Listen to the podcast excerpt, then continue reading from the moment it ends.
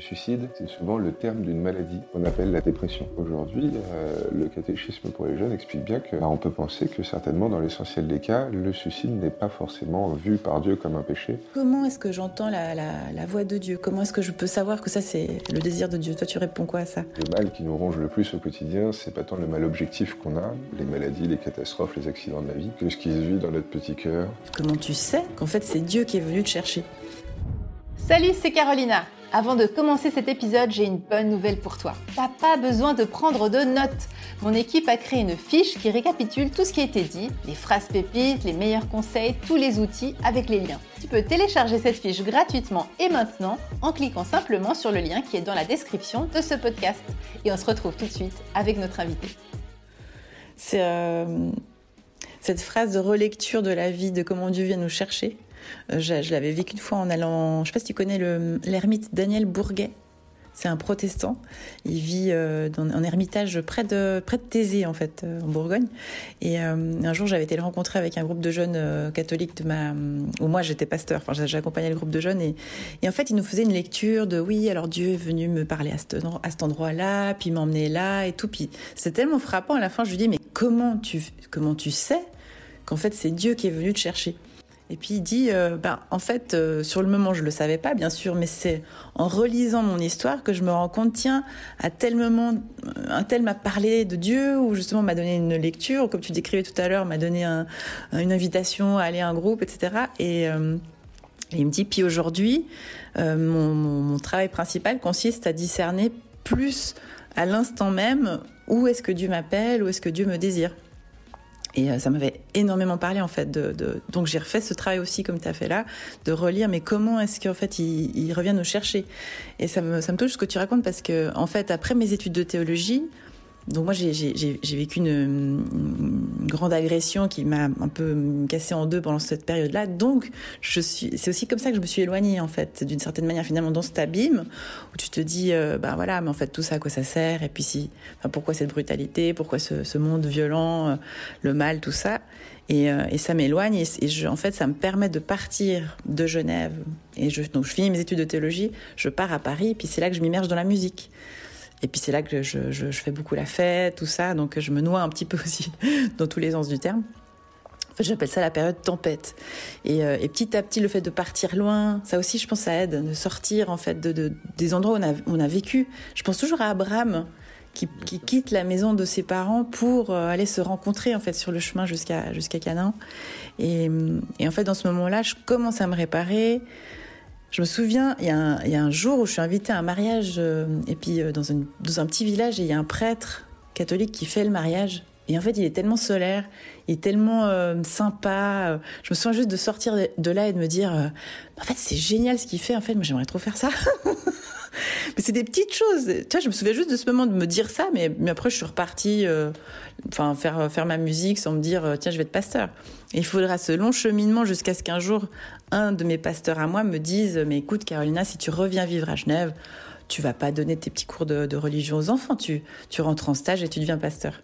Et puis là, il me faudra aussi un, long moment pour me dire, mais vraiment, j'ai l'impression que j'ai pas du tout le profil et tout. Et euh, même pendant mon stage, qui est, on va dire, l'équivalent de ton séminaire, je me souviens, j'avais toujours, je disais toujours, j'avais l'impression que quelqu'un allait me taper sur l'épaule en nous disant, excusez-nous, Madame Costa, on s'est trompé. En fait, euh, c'est pas du tout, c'est pas du tout fait pour vous. Et, euh, et finalement, c'est avec les années que, autant mon premier jour de stage, je me suis sentie comme un poisson dans l'eau en me disant, ouais, c'est ça. En fait, je suis au bon endroit, je suis au bon moment, c'est ça. Mais en même temps, après, je me confrontais aussi à l'église, je me confrontais à certaines choses. Je me disais, mais est-ce que c'est vraiment fait pour moi? Est-ce que vraiment je vais pouvoir m'épanouir là-dedans? Puis finalement, ça fait 16 ans maintenant, je me rends compte.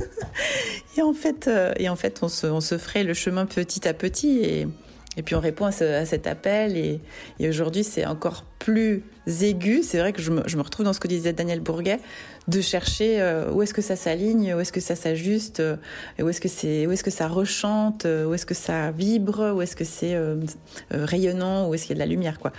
Justement, aux gens qui s'interrogent souvent, j'ai remarqué ça sur les réseaux de, mais comment est-ce que j'entends la, la, la, voix de Dieu? Comment est-ce que je peux savoir que ça c'est le désir de Dieu? Toi, tu réponds quoi à ça? Exactement, je crois ce que tu viens de dire.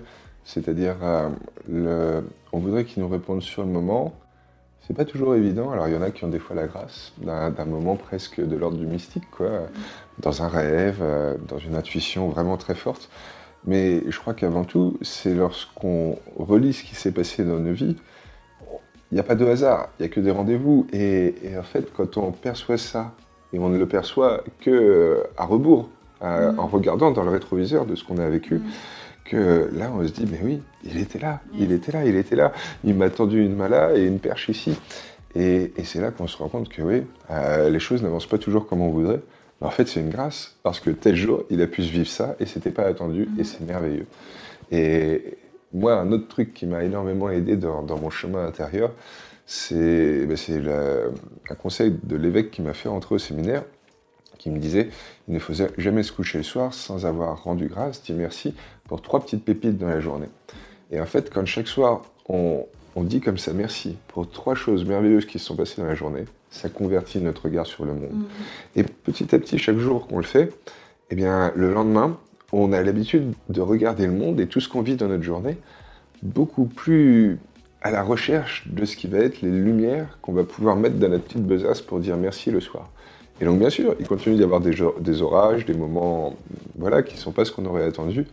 Mais vu qu'on cherche avant tout la lumière et qu'on s'est formaté comme ça intérieurement pour la voir et, la faire se manifester, au moins en nous et voire même peut-être aux autres, et eh ben en fait, Bien sûr, il y a des journées qui sont nuageuses, pluvieuses, et... mais en fait, euh, chaque jour est, lumineux. Et, ça, c'est une vraie grâce aussi, parce que, parce que je crois que Dieu, s'il est tout amour, s'il est le bien parfait, il ne veut pour nous que le meilleur, et il nous l'offre chaque jour. Et, d'avoir l'habitude de, prendre le temps de le rechercher dans nos journées, et ben c'est là qu'on se rend compte que, ok, quand j'étais en prière, bon là, j'ai pas eu d'intuition géniale, d'accord, mais n'empêche que trois jours après, je me rends compte qu'il s'est passé ceci, cette rencontre-là, ce, cet acte manqué-là, mais qui a permis tel autre truc. Et en fait, mais, c'est super, c'est qui m'a guidé, moi je me rendais compte de rien. Si on épouse un peu le, quotidien tel qu'il se présente, bah, je crois qu'on répond éminemment à, l'appel qui nous lance. Et, si justement on relie nos vies, euh, eh bien, on se rend compte que s'il ne nous parlait pas euh, au creux de notre oreille, bah, il nous prenait clairement par euh, un genre de main invisible pour nous aider à avancer vers, vers tout le bonheur qu'il nous promet en fait. Ouais, c'est marrant ce que tu dis parce que ça me, ça me... j'ai beaucoup travaillé sur ce. Je sais pas si tu remarqué aussi parce que tu aimes bien le grec, j'ai cru, comprendre et que dans l'évangile il y a toujours ces jeux de, différents verbes sur le mot voir, regarder, porter son attention sur et que c'est exactement ça. Moi je comprends la même chose que toi. C'est euh, en fait la foi, c'est comme élargir son regard à ce que je n'ai pas encore vu. Euh, où est-ce que Dieu euh, agit Mais je, comme je suis parfois focalisée sur la grotte, le, le, tombeau en fait, ben si je si je porte mon attention que sur le tombeau, je me coupe en fait de la vie à l'extérieur qui, m'attend. Et que donc ça c'est vraiment c'est un et je pense que c'est ça le travail spirituel, c'est d'affiner et de cultiver ce regard, comme tu dis, euh, par ce genre de pratique, par exemple, de cultiver la gratitude. Surtout que le tombeau, il est vide. Et mais si le tombeau est vide, et allez chez vous en Galilée, c'est là qu'il vous attend. Va chez toi, va sur les routes auxquelles il t'appelle, c'est là qu'il t'attend et qu'il va te retrouver. Le tombeau est vide. C'est ça la révélation de la résurrection. Dans le mystère de Pâques, on est quand même au cœur des épreuves. Est-ce que toi, tu as, dit que tu en avais traversé quelques-unes. Est-ce que comment tu, dirais que tu t'es appuyé sur ta foi? Comment ça, ça a pu t'aider, te soutenir dans les épreuves? Je pense aux personnes aussi qui traversent des épreuves. Comment tu les, comment tu, comment, comment on témoigne du fait que de leur dire que Dieu est quand même présent alors qu'ils te disent mais non, Dieu n'est pas là. Je, je me sens seul, je suis abandonné? Il y a une prière avec laquelle euh, j'ai du mal, et en même temps, je pense qu'elle est très juste, mais qu'elle peut être très vite très mal interprétée. Il y a beaucoup de traits dans ma phrase, pardon. Euh, c'est cette prière que je connais d'ailleurs pas du tout par cœur, parce que pour le coup, je ne je, l'ai pas, pas faite mienne suffisamment. Mais quelque chose qui dit du genre, euh, j'ai demandé à Dieu la force et il m'a donné des épreuves. J'ai demandé à Dieu euh, la richesse et il m'a donné euh, tel autre truc qui m'a pas fait plaisir, mais qui m'a fait gagner telle richesse, et, etc., etc. Et, je crois vraiment que, que c'est ça. Tu parlais juste avant du regard, on n'a pas le regard de Dieu sur le monde. Et et là, toi, Carolina, tu vois pas tout ce qui se passe sur toi, sur ton corps, alors que si moi, pour le coup, je vais derrière toi, je vais peut-être voir une migale qui est en train de monter sur ton dos, tu vois. non, non, a priori, tout va bien. Euh, et donc, pour le coup, ce que j'entends par là, c'est que Dieu, il voit mieux que nous ce qu'on est et quelles sont nos vies. Et, sans parler de ce qui nous attend, bah, il, voit la réalité de, là où on vit au quotidien. Et, je pense qu'il nous conduit comme ça. Et, c'est une question d'espérance. Hein. Je crois que c'est les, trois vertus qu'on pense être parfaitement de Dieu et qu'il a infusé dans nos cœurs. La confiance, l'espérance et l'amour. C'est ce qu'on appelle les vertus théologales. Et pour le coup, il me semble que vraiment les trois ensemble, c'est ça qui, qui nous sauve. Et, j'aime bien la, petite histoire des quatre bougies. Tu sais, il y a une bougie de la foi, une bougie de la paix, une bougie de l'amour, une bougie de l'espérance. Et en gros, euh, il y a chacune des bougies qui s'éteint les unes après les autres, mais tant qu'il reste la bougie de l'espérance, on va pouvoir raviver l'amour, on va pouvoir raviver la confiance, on va pouvoir raviver la foi. Et je pense vraiment que l'espérance, c'est ça. C'est ce socle euh, sur lequel on peut très légitimement. C'est pas être dans les rêves, c'est pas être, voilà, mais vraiment c'est très concret euh, quand je vois tous les gens qui me témoignent ce qu'ils vivent et à quel point c'est dans les ténèbres les plus obscures de, leurs existences que qu'ils se sont sentis euh, relevés, ressuscités, quoi, vraiment, objectivement. Ayons confiance, soyons dans l'espérance que, c'est hyper bateau ce que je vais dire, mais après la pluie, le beau temps. Et, aujourd'hui, je ne comprends pas pourquoi je suis là. Il n'y a peut-être pas toujours de raison hein, sur pourquoi je vis telle épreuve, et il y en a qui sont abjects, horribles, mais Dieu saura, quelles que soient nos épreuves, nous ramener vers de la lumière, vers du meilleur. Et ça, peut-être que il y a juste à essayer de le croire, à, faire un acte de foi. Il y a une, expression en français que j'aime pas du tout, c'est j'ai confiance. Parce qu'en fait, je pense qu'on n'a jamais confiance on fait confiance, mm. on donne confiance, on recueille mm. la confiance. Mais, mais c'est quelque chose qui est toujours dynamique et je ne l'ai jamais pour toujours. Et, c'est une possession, c'est exactement. état d'être en fait. Voilà, mais, mais qui est toujours à travailler et à offrir à l'autre. Et, et, pour le coup, si, si, on saisit ça, il me semble que, il me semble que vraiment, on, voilà, on, on fait des actes de foi. C'est ça qui nous donne envie d'avancer. Mm. Il faut croire pour avancer, sinon on ne ferait pas le, le millième de, tout ce qu'on fait. Et, je crois que les personnes qu'on admire des fois un petit peu de temps en temps, c'est juste ceux qui ont cru, mhm. cru à leurs rêves, à leurs capacités, à leurs compétences, au fait de fédérer tout plein de monde pour réaliser des belles choses et des grandes choses. Y croire. Il y a un type, je crois, qui a écrit un bouquin qui s'appelle Croire, ça sert à rien, et pourtant ça change tout. et je pense que c'est vraiment ça, tu vois. ça me fait penser à un... Moi, il y a une, prière à laquelle je suis aussi attachée. C'est drôle que tu aies parlé de ça, parce que du coup, ça me fait penser ça. C'est la prière Gethsemane de Jésus, en fait. C'est-à-dire que c'est celle qui, me touche le plus, parce que je, me dis, même lui a connu ce moment, ce, point comme ça culminant de désespérance totale.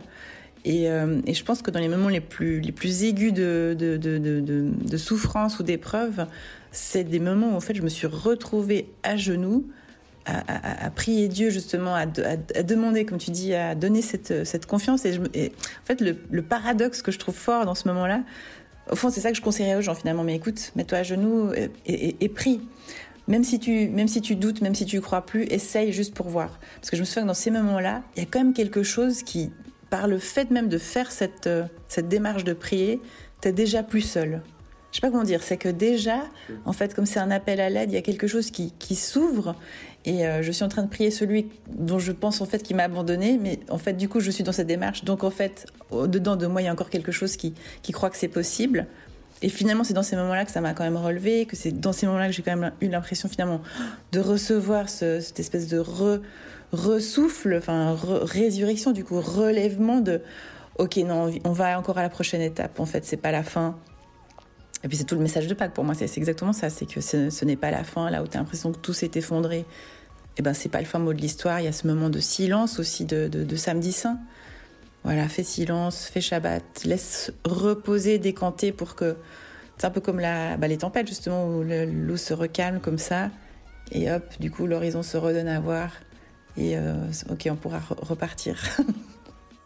Et, peut-être que juste hein, sur cette question, et, j'espère que je n'ouvre pas une porte euh, trop longue ou trop touchy ou quoi, mais euh, on l'évoquait hier dans, nos discussions informelles tous les deux. Je me demande hein, des fois si, si, le mal n'est pas de l'ordre d'une perception. Alors je ne sais pas si je le dirais pour toujours, Euh, l'enfant qui est en service pédiatrique pour des maladies hyper difficiles, c'est pas seulement de l'ordre de la perception. Madame qui se fait battre par monsieur tous les soirs, c'est pas seulement de l'ordre de la perception. Mais combien de mots MAUX qu'on expérimente au quotidien sont juste de l'ordre de ce qu'on perçoit et on a un mauvais regard dessus. Et c'est ça qui nous ronge. Et, je pense que le mal qui nous ronge le plus au quotidien, c'est pas tant le mal objectif qu'on a, les maladies, les catastrophes, les accidents de la vie, que, que ce qui se vit dans notre petit cœur et qui n'est pas ajusté à son regard à lui. Et pour le coup, ça, ça nous, ça nous bouffe. Et, peut-être se rappeler que, que, le mal n'est qu'une absence de bien. C'est un peu vite dit, hein, mais l'ombre, c'est une absence de lumière. Euh, point. Et, et voilà. Et, oser euh, comme ça, peut-être se, dire que je peux percevoir ce que je vis avec un autre regard, euh, avec les yeux de quelqu'un d'autre et peut-être même de Dieu. Et, que même si aujourd'hui je ne vois pas nettement ce que c'est et vers où ça peut me mener, et ben ça va, voilà, essayons d'avoir cette confiance qui, qui, nous permettra un jour de, de comprendre la lumière derrière l'épreuve.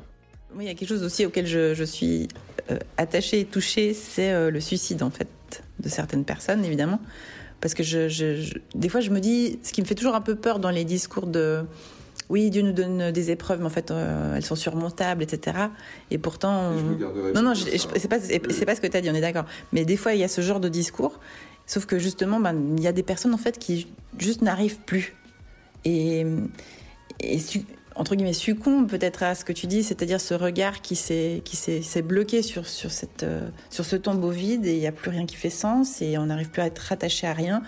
Et dans mon souvenir, je pense que ça a dû changer aujourd'hui, mais euh, peut-être tu peux nous le dire, mais l'Église catholique ne, donnait pas de, sacrement d'enterrement, je ne sais pas si on dit ça comme ça, pour ces personnes. Mais est-ce qu'aujourd'hui, si une personne se suicide dans l'Église catholique, est-ce qu'elle va pouvoir être enterrée?